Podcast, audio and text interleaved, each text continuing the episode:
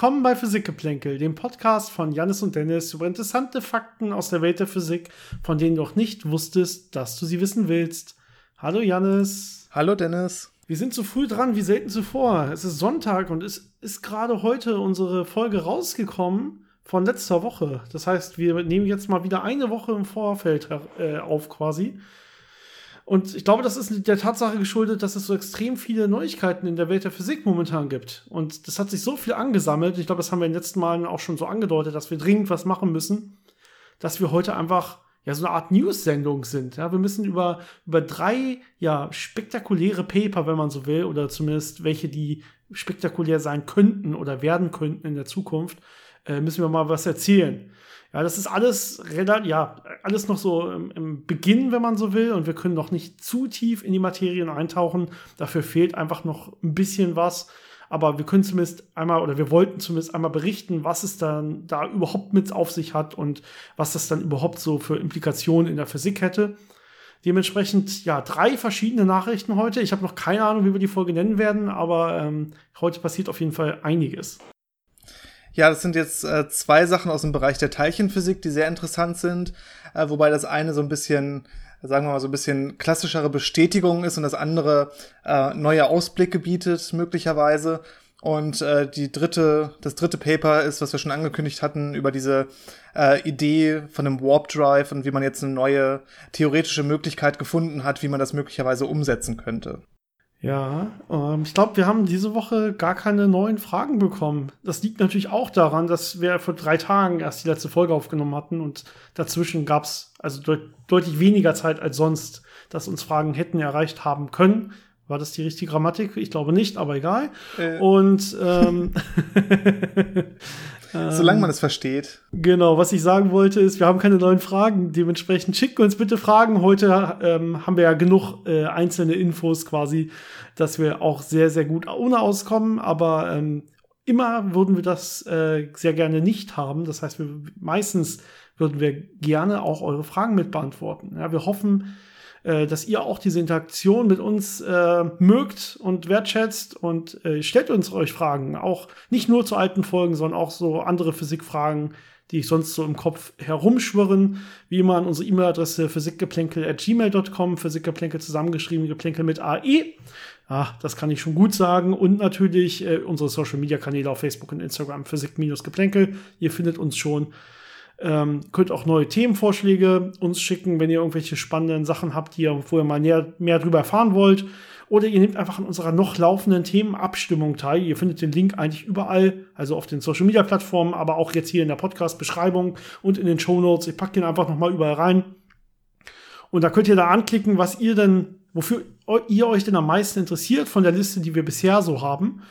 Und ähm, dann können wir uns so ein bisschen daran orientieren, was wir denn als nächstes dran nehmen äh, also da, daran, was ihr so mögt und was ihr so hören wollt. Und wenn ihr mehr zu dieser Liste hinzufügen wollt, was bisher noch nicht drauf ist, dann lasst es uns einfach wissen und schreibt es uns auch als neuen Themenvorschlag. So, genug der Werbung in die Richtung. Ich würde sagen, wir haben ja ein bisschen was zu erzählen. Ich würde sagen, wir gehen so ein bisschen, ja, nicht nach Wichtigkeit, aber ich würde sagen, wir fangen mal mit, einfach mit dem einen Teilchen an, was zumindest so zu erwarten war, was man schon seit längerem erwarten, erwartet hat. Äh, wenn man es genau nehmen will, hat man es erwartet seit 1973. Denn 1973 wurde ja dieses Teilchen oder diese Teilchenverbund, nämlich so eine Art Gluonenball, also ein Ball aus mehreren Gluonen, die sich zusammentun und zusammenbinden können, wurde der vorhergesagt. Ja, und zwar geht es dabei darum, äh, dass man bestimmte Streuprozesse hat, also äh, Prozesse, wo jetzt zum Beispiel ein Proton mit einem Proton stößt oder ein Proton mit einem Antiproton.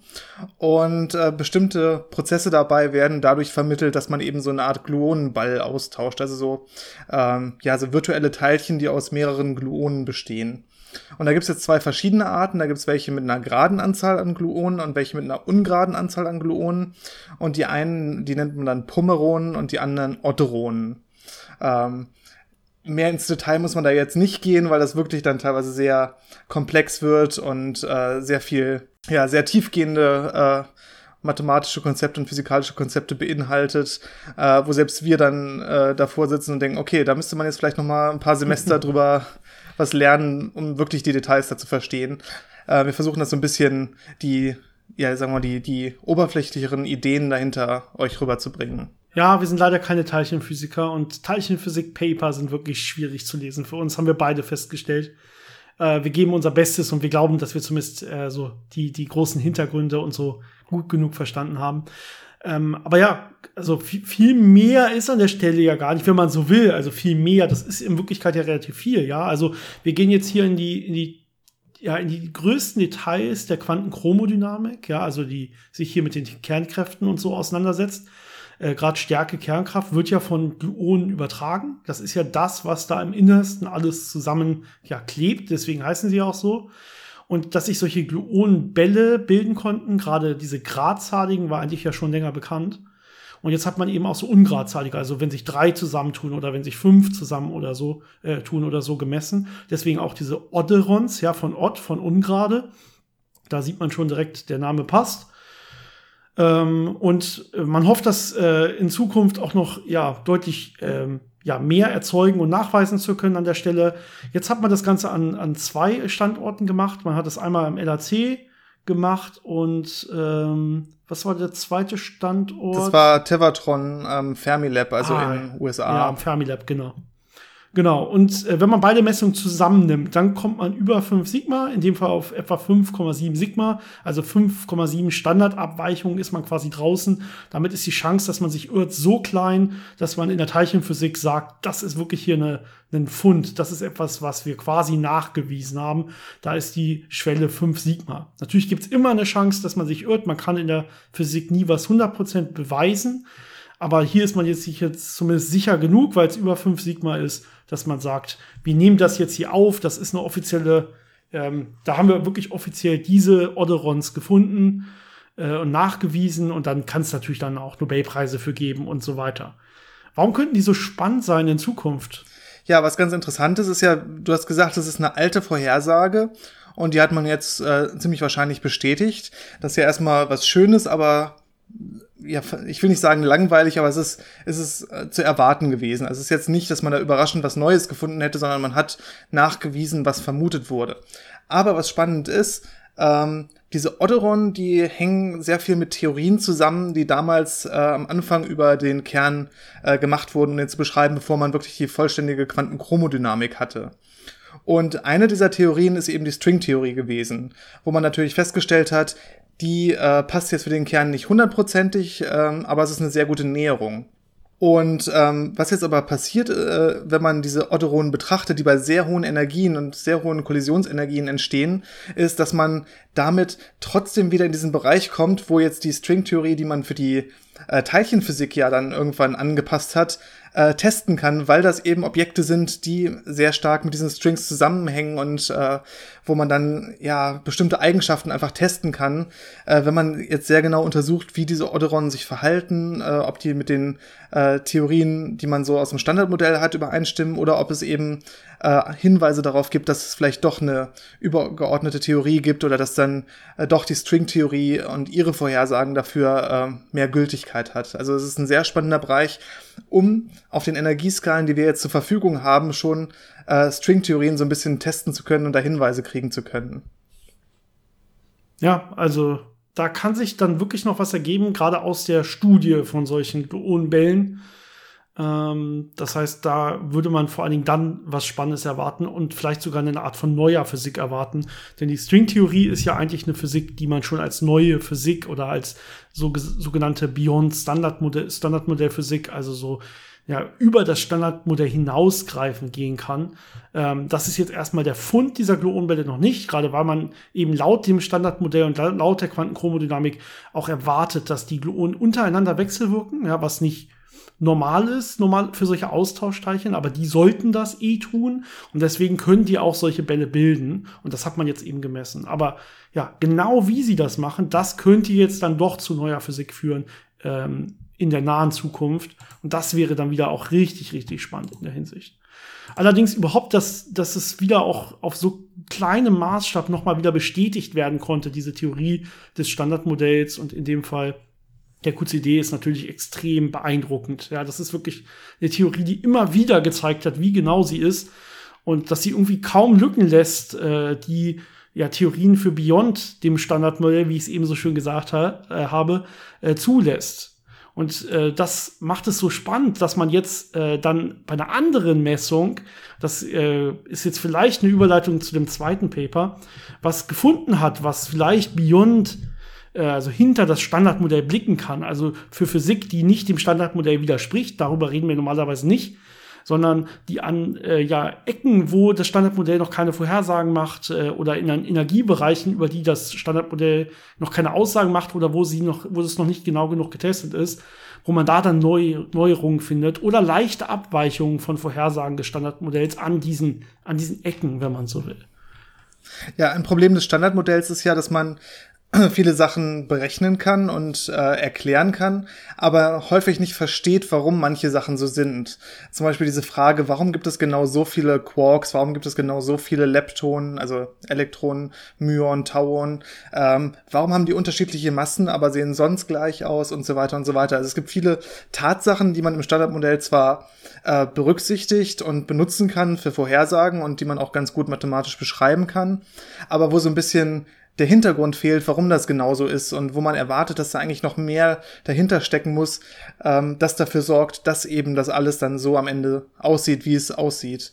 Gerade auch diese Geschichten aus der Kosmologie, äh, wo am Anfang Teilchen und Antiteilchen entstanden sind, aber in einer ungleichmäßigen Art und Weise und äh, äh diese ganzen Feinheiten der Prozesse, da versteht man noch nicht genau, warum das genau so passiert ist und deswegen sind solche Hinweise äh, auf zum Beispiel Teilchen, die äh, außerhalb des Standardmodells liegen, aber damit äh, das dann erweitern, äh, so spannend. Und äh, was man jetzt hat, ist wieder vom LHC eine Messung, die noch nicht ganz so signifikant ist äh, wie die andere mit über 5 Sigma, äh, sondern da liegt man jetzt bei 3 Sigma. Das heißt, es ist auf jeden Fall wert, da weiter hinzuschauen und äh, da sich darüber Gedanken zu machen, aber es ist noch nicht so, dass man sagen könnte, wir haben da jetzt was gefunden. Äh, Nichtsdestotrotz ist das ein sehr spannender äh, Prozess, den man sich da angeguckt hat. Genau, also man hat am LHCb äh, hat, Detektor hat man sich äh, Zerfälle angeguckt von sogenannten Beauty Quarks. Das heißt, letztendlich resultieren die aus so Proton-Proton-Collider äh, Kollisionen, also man hat Protonen gegen Protonen geschossen und letztendlich äh, guckt man sich dann an, was entsteht dabei. Was hier passiert ist, dass man äh, bei solchen Kollisionen normalerweise B-Mesonen erhält. B-Mesonen haben halt genau diese B-Quarks, also Beauty oder Bottom Quarks oder wie auch immer man sie nennen will, werden ja in der Literatur gerne mal verschieden genannt. Ähm, und äh, zum Beispiel hat man, also man, es gibt verschiedene Arten. Man nimmt normalerweise immer ein B oder ein Anti-B-Quark, wenn man so will. Wenn man so ein bisschen in der Teilchenphysik bewandert ist und diese verschiedenen Quark-Generationen kennt, hat man vielleicht schon mal das B gesehen oder aber auch das, das Up und das Down. Wenn ich zum Beispiel einen Anti-B-Quark nehme und es zusammentue mit einem Up-Quark, dann habe ich zum Beispiel das B-Plus-Meson. Und um das hier geht, um das geht's hier zum Beispiel in diesem Fall.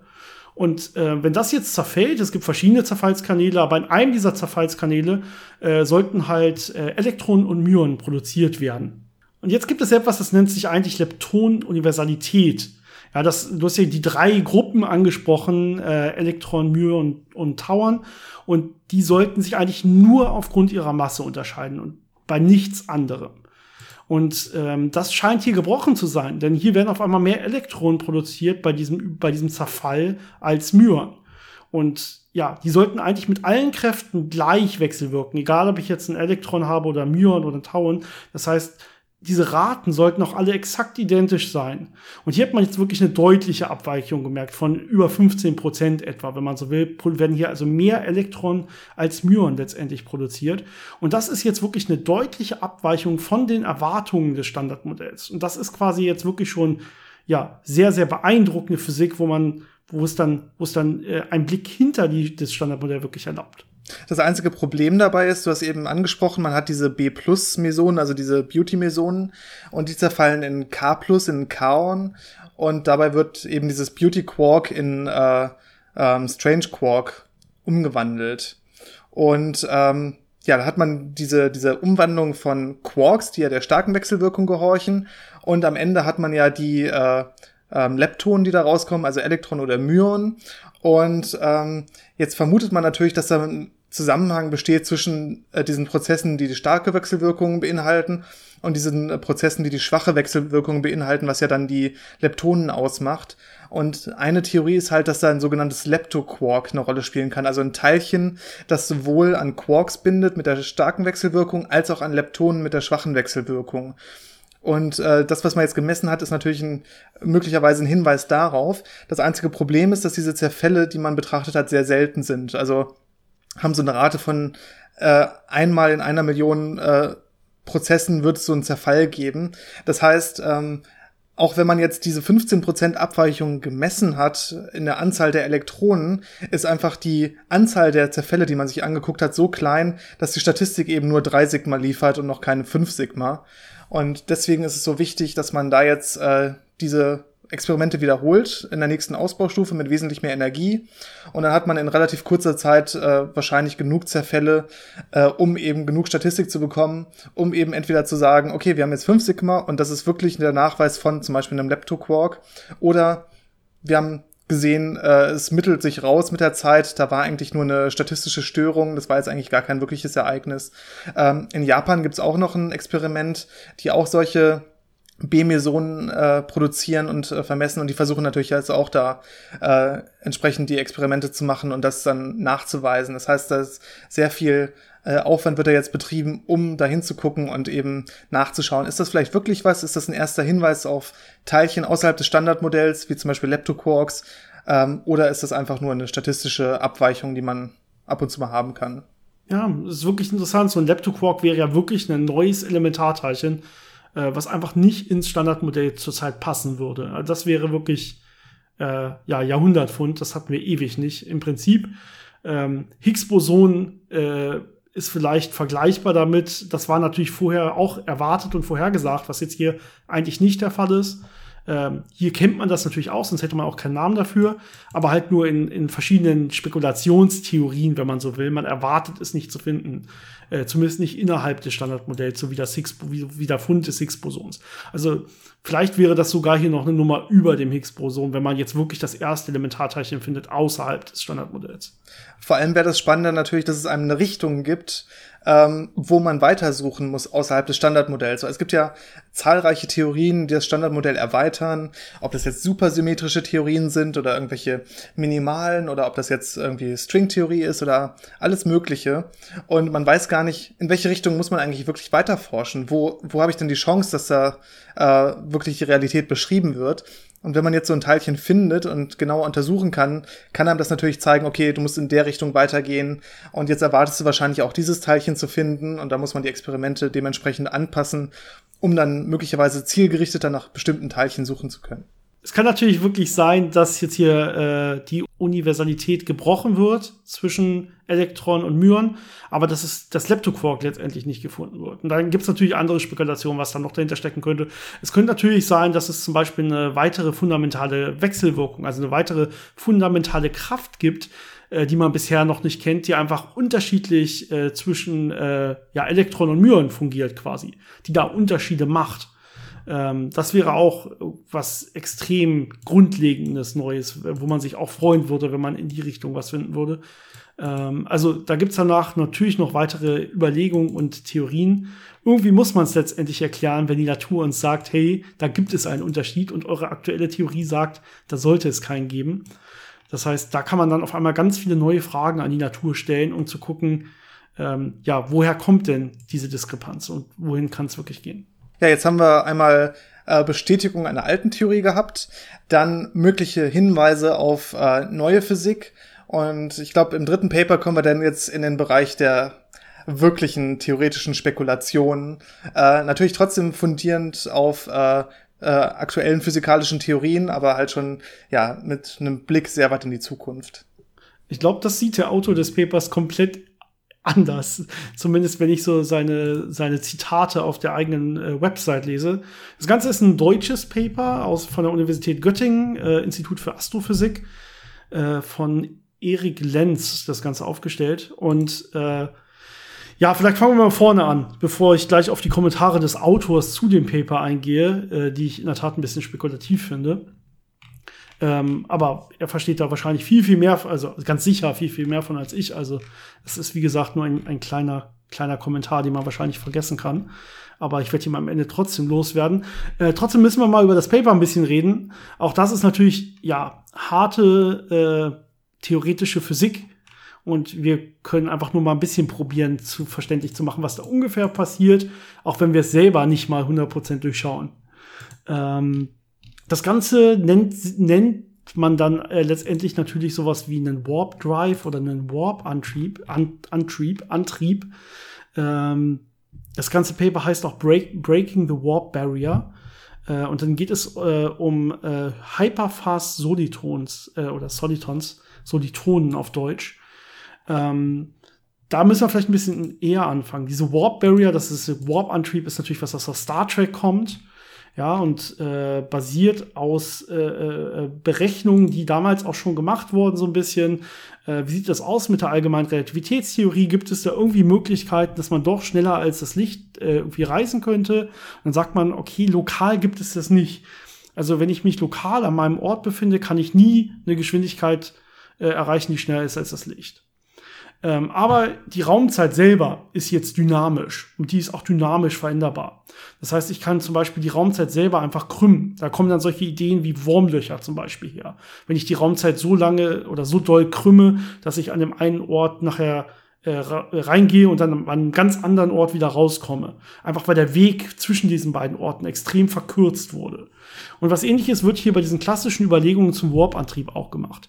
Das heißt, ich habe jetzt zum Beispiel mein Raumschiff, und vor meinem Raumschiff werde ich einfach den Raum ja krümmen, ich werde ihn zusammenziehen, so dass die Distanzen nach vorne einfach viel kürzer werden, als sie in Wirklichkeit sind, wenn der Raum nicht gekrümmt wäre. Und hinter mir strecke ich den Raum dann wieder. Ich dehne ihn wieder. Und dann ist dann danach so, als wäre quasi nichts gewesen. Also ich bewege mich jetzt durch so einen Raum, aber in Wirklichkeit bewege ich mich nur einen Bruchteil wirklich durch den Raum, äh, als dass es von außen aussieht, als dass ich mich durch den Raum bewegen würde. Ja, es ist ich hoffe, es kommt so einigermaßen rüber, was ich hier probiere zu beschreiben. Also ich, ich komprimiere quasi den Raum vor mir und dadurch habe ich eigentlich äh, ja lokal von mir aus gesehen in diesem Raumschiff einen kürzeren Weg zu gehen.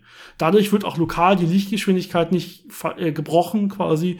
Das passt schon mit den ganzen mit der ganzen äh, speziellen Relativitätstheorie und es passt halt auch mit der allgemeinen Relativitätstheorie. Und jetzt kann man sich natürlich angucken, ja, was ist denn jetzt nötig, um zum Beispiel so eine Warp-Blase, wie es teilweise in Star Trek genannt wird, zu erzeugen? Was ja, was muss man aufbringen? Und da gibt es schon seit längerem auch wirkliche physikalische Berechnungen mit Hilfe der allgemeinen Relativitätstheorie. Ja, die erste Idee da war von Alcubierre und ähm, die hat vorausgesetzt, dass man jetzt negative Energie zur Verfügung hat, um den Raum eben entsprechend zu krümmen. Und du hast es eben schon beschrieben. Ich würde es vielleicht noch so ein bisschen anschaulich erklären, wie man reitet quasi auf einer Raumzeitwelle so ein bisschen. Also man verformt den Raum so, dass man zwar immer irgendwo mit Unterlichtgeschwindigkeit sich selber bewegt, aber mit dieser Welle aus Raumzeitbewegung äh, mitgeschoben wird, die wesentlich schneller als Lichtgeschwindigkeit sein kann und dadurch eben dann so vorankommt. Und äh, man braucht dann eben diese sehr große negative Energiedichte, um den Raum in dieser Art zu krümmen, dass man da wirklich einen Vortrieb hat. Und wir kennen bisher keine negativen Energiedichten, die man irgendwo erzeugen oder nutzen könnte, um sowas äh, zu produzieren. Das heißt, es war zwar eine schöne Idee, wie es theoretisch möglich wäre, aber eben nur mit hypothetischen Materialien oder Teilchen, äh, die wir aber gar nicht haben. Beziehungsweise man hat dann irgendwelche Ideen gehabt, wie man da Quantenmechanik nutzen kann, um das dann doch wieder so ein bisschen äh, äh, hinzubekommen, aber das ist halt extrem schwierig. Und was das Besondere an diesem neuen Paper ist, äh, ist, dass es erstmals ähm, mit einer positiven Energiedichte, also mit Energie, die wir erzeugen können, äh, eine Lösung gefunden hat, äh, die eben auch so eine, ja, so eine Art Warpblase produziert, mit der man dann auch wieder so äh, durchs Weltall reisen kann.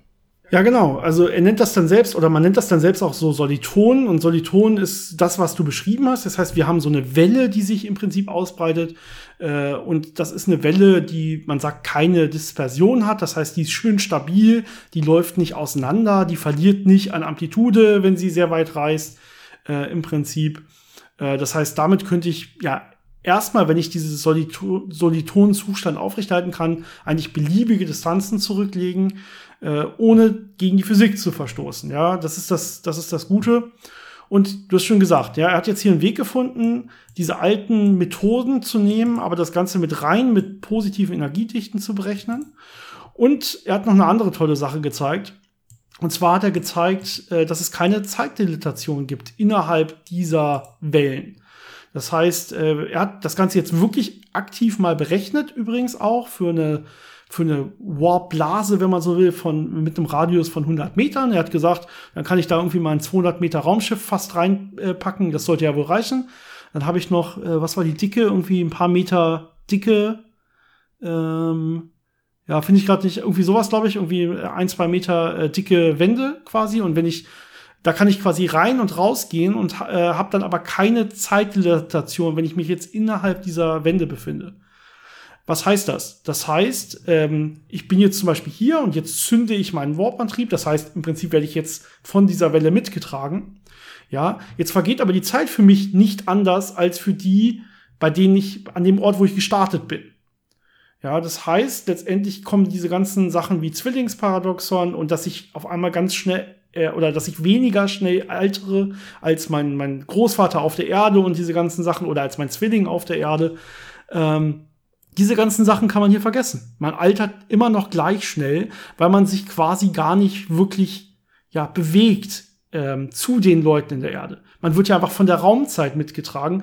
Man verändert die Position, weil einfach der Raum gedehnt wird, aber nicht, weil man sich selber extrem schnell bewegt. Dadurch fällt diese ganze Zeitlimitation raus. Man hat diese ganzen Probleme nicht. Ich könnte damit zum Mars und zurück oder viel, viel weiter weg und zurück, weil ich ja damit über Lichtgeschwindigkeit mich bewegen kann sogar äh, zumindest von außen betrachtet, ja. Und ähm, ich wäre, würde dann diesen nicht, nicht diese ganzen Zeitdilatationseffekten unterlegen sein. Das ist natürlich ja extrem spannend, weil das würde jetzt ja wirklich eine Art Warp-Antrieb, wie man das aus Science Fiction kennt, ähm, ermöglichen, dass man damit auch wirklich aktiv reisen kann, ohne dann diese, diese großen, dummen, speziellen Relativitätseffekte nachher zu haben. Ja, das ist alles erstmal sehr positiv. Das Problem bei den bisherigen Berechnungen dazu ist, äh, dass man trotzdem noch sehr viel Energie braucht. Also man hat zwar jetzt äh, das Problem gelöst, dass man keine negative Energiedichte mehr braucht. Das heißt, man muss nicht äh, suchen, um überhaupt die Art der Energie zu finden, die man benötigt, sondern man weiß, okay, ich nehme einfach meine normale Energie, aber die Energie, die ich brauche, ist schon ziemlich groß. Ähm, und zwar entspricht die, wir haben ja diese Masse-Energie-Äquivalenz, ne, wenn ich hier äh, Masse nehme und das als Energie umwandle, dann habe ich ja bei, ja, ganz, ganz, ganz kleinen Mengen habe ich ja schon eine Atombombe, also wahnsinnig viel Energie. Ähm, aber das ist ja Bruchteile von einem Gramm. Und was wir jetzt haben, ist, wir brauchen ungefähr ein Zehntel Sonnenmasse an Energieäquivalent. Also, das ist schon sehr viel Energie, die man dafür braucht, ähm, um das jetzt in diesen, also für diese 100 Meter Warpblase irgendwie hinzubekommen. Und das ist erstmal jetzt für uns natürlich nicht machbar, so viel Energie aufzutreiben. Also das ist wirklich bisschen zu viel, ne? wenn wir unsere Sonne verpuffen lassen sollten, äh, nur damit wir so eine Warpblase erzeugen können. Äh, die muss dann auch irgendwie aufrechterhalten werden über eine lange Zeit oder so. Äh, das macht so keinen Sinn. Deswegen spekuliert er selber auch darüber, wie man diese Energie reduzieren könnte, weil das natürlich noch nicht anwendbar wäre. Äh, und da will er ganz dringend hin. Ja, er sagt, er will ganz dringend dahin, dass man das möglichst schnell auch wirklich anwenden kann und dass es nicht nur eine wilde Theorie auf einem Blatt Papier bleibt. Und ähm, jetzt spricht er ganz viele verschiedene Techniken an, die man jetzt in den letzten 20, 30, 40 Jahren ähm, ja, angewendet hat auf diese ursprünglichen Ideen, also auf diese Energien mit negativen Energiedichten und exotischer Materie, die, da, die dafür notwendig wäre. Denn da hat man gesagt, okay, wir kennen diese Materie noch nicht, aber wir wollen trotzdem gucken, wenn wir sie dann irgendwann finden, dass wir dann quasi einsatzbereit sind, wenn man so will. Das heißt, man hat sich einfach dann andere Solitonlösungen schon überlegt und probiert, die anzupassen, so dass man möglichst weniger, möglichst wenig Energie verbraucht. Und er sagt jetzt, wir können diese ganzen Techniken, die man auf diese alten Solitonentheorien angewendet hat, könnten wir jetzt auch auf meine noch anwenden. Die sind hier noch gar nicht drin. Und dadurch würden wir nochmal ja dieselben Größenordnungen sparen, die man auch mit diesen ganzen einzelnen Ideen sparen würde. Und wenn ich das alles zusammenzähle, also alle Paper, die es da so gibt, dann bin ich irgendwo bei 60 Größenordnungen an Energieersparnis oder irgendwas in der, irgendwas in der Richtung. Äh, mindestens 30 Größenordnungen, es kommt ein bisschen darauf an, was man jetzt hier fragt. Ähm, ja, 30 Größenordnungen Energieersparnis ist natürlich ein Haufen. Ja, und da bin ich dann irgendwann im Bereich, wo es auch wirklich heutzutage machbar wäre. Da bin ich dann wirklich in dem Bereich von einem kleinen Atomkraftwerk oder sowas. Wenn ich dann nochmal 30 Größenordnungen drauflege, bin ich irgendwann im Bereich von einer kleinen Batterie, die ich in der Hand habe. Ähm, ja, dann wird's wirklich lächerlich, wenn man so will. Ähm, ja, diese ganzen einzelnen Paper sind natürlich alle nur äh, ja, theoretische Paper. Nichts davon konnte ja wirklich gezeigt werden, weil es ja nicht mal die benötigte Materie gab, die da vorausgesetzt wurde. Das heißt, das wird jetzt hier wirklich sehr, sehr spekulativ an der Stelle, um zu sagen, dass jetzt natürlich auch noch diese ganzen Energie ähm, Ersparnisse möglich wären. Aber zumindest der Hinweis darauf und ähm, zumindest die Aussage, dass es in der Zukunft nicht komplett ja theoretisch unmöglich wäre, dass man sowas wie eine Überlicht ähm, Überlichtflotte aufbaut, wenn man so will, und wirklich äh, das Universum damit erkunden kann. Das ist ja schon interessant, vor allen Dingen, weil es natürlich direkt Spekulation gibt, okay, wenn es überhaupt physikalisch möglich ist, könnte es ja auch andere ähm, ja, Außerirdische quasi geben, Fortgeschrittene, die dann das schon verwenden und das gibt dann gleich eine ganz andere äh, ja, Schätzung wieder von ähm, Außerirdischen, die uns erreichen könnten, wenn man ja doch mit Überlichtgeschwindigkeit sich ausbreiten kann und so. Da gibt es ganz, ganz viel, worüber man dann spekulieren kann, weil bisher bei solchen, bei diesen ganzen Einschätzungen, auch wie dicht besiedelt das Universum sein kann und so, ähm, je nachdem, wie oft es bewohnbare Planeten gibt, bei bewohnbaren Sternen oder in der Nähe von Sternen, so dass da die richtigen Temperaturen und Lebensbedingungen sind.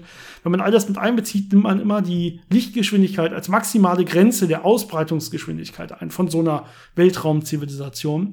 Und das könnte sich jetzt ja hierdurch ändern, wenn es theoretisch möglich ist, könnte es wer anders ja schon entdeckt haben und schon einen Schritt weiter sein. Ähm, das macht dann auch einiges spannender. Und man kann nach solchen Sachen theoretisch jetzt erstmal anfangen zu suchen. Es gibt schon Experimente, ähm, die haben nach diesen, diesen Solitonen gesucht, die eigentlich negative Energiedichten brauchen würden. Das wurde bisher noch nicht gefunden. Man könnte jetzt aber auch anfangen, äh, nach sowas zu suchen, ähm, ja, wie er es beschreibt. Das heißt, überhaupt mal gucken, geht das für einzelne Teilchen? Ist das überhaupt möglich? Gibt es diese Zustände in der Realität überhaupt? Denn das sind natürlich Zustände, die jetzt offensichtlich nicht der allgemeinen Relativitätstheorie ja widersprechen, aber sie sind in einem Bereich der allgemeinen Relativitätstheorie, der noch gar nicht getestet ist. Ja, man kann ja nicht automatisch davon ausgehen, dass dieser nicht getestete Bereich auch exakt unsere Natur widerspiegelt und dass jeder Bereich, der möglich ist, äh, anhand der Mathematik, dass der auch verwirklicht wird in der Natur. Das sind zwei Punkte, von denen kann man so nicht ausgehen und das müsste man jetzt schon erst noch wahrnehmen, äh, erst noch messen und, und äh, wirklich diese Frage an die Natur stellen, wo ich wieder bei meiner Angst Anfangskritik war, äh, bei diesem Autor, der letztendlich sagt, dass es mehr oder weniger jetzt ein ja, Ingenieursproblem ist und eigentlich weggeht von einem reinen theoretischen Physikproblem, weil er ja gezeigt hat, wie es geht, dass es geht und man muss jetzt nur noch diese Energieeinsparungen quasi wirklich ja, machen und das Ganze einfach mal bauen und testen. Und ich sage, also ich glaube nicht. Ich glaube, wir sind da noch ein deutliches Schritt von, von entfernt, wirklich. Man muss überhaupt erstmal in der Grundlagenphysik experimentell bestätigen, dass es diese Effekte überhaupt gibt. Dass es überhaupt solche Überlichtsolitonen gibt und sowas. All das ist noch nicht klar. Das ist ja nicht experimentell bestätigt, auch wenn das erstmal nicht der ART widerspricht. Dazu fällt mir noch ein, ich habe irgendwann mal so Berechnungen gesehen, äh, wo man versucht hat zu gucken, wie viel Gravitationswellen denn so ein äh, Warp-Antrieb erzeugen würde und äh, ob man das mit Gravitationswellendetektoren sehen könnte. Was natürlich sehr spannend wäre, wenn man jetzt mit den Gravitationswellendetektoren irgendwo ein Signal empfängt, was genau so einem Warp-Antrieb entsprechen würde, dann hätte man natürlich äh, starke Hinweise, dass es wirklich funktioniert, äh, weil da irgendwelche Aliens mit unterwegs sind. Aber ich glaube, bisher hat man da leider noch nichts entdeckt. Also ja, wir wissen ja zum Glück, wann wir so weit sind, äh, selber diesen Warp-Antrieb dann auch funktionsfähig zu haben. Da hilft jetzt wieder ein Blick auf Star Trek. Und äh, in Star Trek wird der Warp-Antrieb, soweit ich weiß, im Jahr 2063 erfunden oder das erste Mal angewendet quasi. Also wirklich so weit gebaut, dass er auch funktionsfähig ist. Das heißt, wir haben noch gut, äh, was ist das, 43 Jahre, ja, wenn wir jetzt so die ersten 42 Jahre. 42 Jahre, wir sind schon weiter als ich dachte. Äh, wenn, wir, wenn wir jetzt die ersten theoretischen Ideen wirklich haben, wie es gelingen könnte, dann äh, sieht das doch nach einem lösbaren Ingenieursproblem aus. Da würde ich jetzt wieder zustimmen. Aber auch nur, wenn es denn wirklich auch so in der Natur klappt, wie diese theoretischen Überlegungen sagen, was wir noch nicht wissen. Aber vielleicht kriegen wir es hin, ja, 2063 wie in Star Trek den ersten Warp-Antrieb zu machen, mit dem man mit Überlichtgeschwindigkeit reisen kann. Und da kann man, ja, das kann man dann natürlich beliebig stark ausbauen, je nachdem, wie viel Energie man reinsteckt, könnte man diese Blasen größer machen, dann auch mehr den Raum komprimieren und dann auch im Prinzip beliebig schnell durch das Universum reisen. Also da ist jetzt erstmal gar keine theoretische Grenze dann mehr, außer die Grenze der verfügbaren Energie, die natürlich beschränkt ist, äh, ja maximal ähm, durch die Energie ähm, des sichtbaren Universums, wenn man so will, des beobachtbaren Universums. Also da wäre dann das nächste große Hard Limit. Aber also das ist erstmal sehr, sehr, sehr weit weg. Ähm, das ist auf jeden Fall ja ein spannender Ausblick für, für viele, viele Jahre. Aber noch nichts, was man jetzt, glaube ich, anfangen kann zu bauen, wie es der Autor, Autor gerne hätte. Ja, auf jeden Fall sehr spannende Paper wieder mit ja, unterschiedlichen äh, Graden an äh, Realisierbarkeit oder an, an Alltagsnähe und äh, Zukunftsspekulation. Aber so ist das in der Physik. Man hat immer die Sachen, wo man einfach experimentell irgendwas bestätigt, was man eigentlich schon weiß und man hat die Sachen, die sehr weit in die Zukunft schauen und theoretisch irgendwelche Sachen vorhersagen. Und ich finde, das macht das Ganze auch so interessant und spannend, dass man eben diesen Mix hat und nicht nur eins davon. Ich würde mich sehr freuen, wenn wir irgendwie in zehn Jahren oder so ein Paper vor, wo wir natürlich noch den Podcast haben, lässt, lässt, äh, lässt sich dann ähm, sagen, ähm, wenn wir da äh, eine experimentelle Bestätigung von so ähm, ja Überlichtgeschwindigkeitssolitronen oder sowas ähm, zeigen könnten, ein Paper darüber. Das wäre dann die, die, der große Durchbruch, die große Neuerung, um zu sagen, dass auch dieser Bereich wirklich richtig vorhergesagt wurde. Da würde man dann sagen, hier theoretisch vorhergesagt im äh, 2021 oder Ende 2020 war es, glaube ich. Ähm, wir waren damals dabei. Kann natürlich auch sein, dass diese Bestätigung die erste erst in 40, 50 Jahren ist, wenn es denn überhaupt der Natur entspricht. Ähm, aber also ich freue mich drauf. Ich habe da jetzt äh, kein Problem mit. Das wäre natürlich äh, hilfreich bei der Erkundung des Universums. Mal schauen, was da alles noch kommt. Vielleicht äh, liefern uns die anderen Paper ja auch spannende Zukunftsphysik ähm, hinter dem Standardmodell, neue Kräfte, neue Elementarteilchen. Es kommt einiges auf die Physik zu. Wir haben noch lange nicht alles erforscht. Ja, ich hoffe, wir hören uns nächste Woche wieder. Ich glaube, das war's für heute. Bis dahin, ciao. Bis zum nächsten Mal.